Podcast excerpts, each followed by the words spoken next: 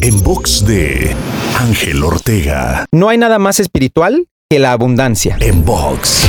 A lo largo de mi camino me he cruzado con personas que consideran que tener éxito financiero te aleja de la espiritualidad. Pero hace algún tiempo escuché de una gran empresaria y sobre todo un gran ser humano que no hay nada más espiritual que la abundancia. Y la abundancia es integral, es decir, impacta en todas las áreas de un individuo. Por supuesto, incluyendo el área económica. Así es que la próxima vez que pienses en detener tu éxito financiero con la creencia de que eso te hace espiritual, piénsalo dos veces. Para escuchar o ver más contenidos, te espero en angelteinspira.com.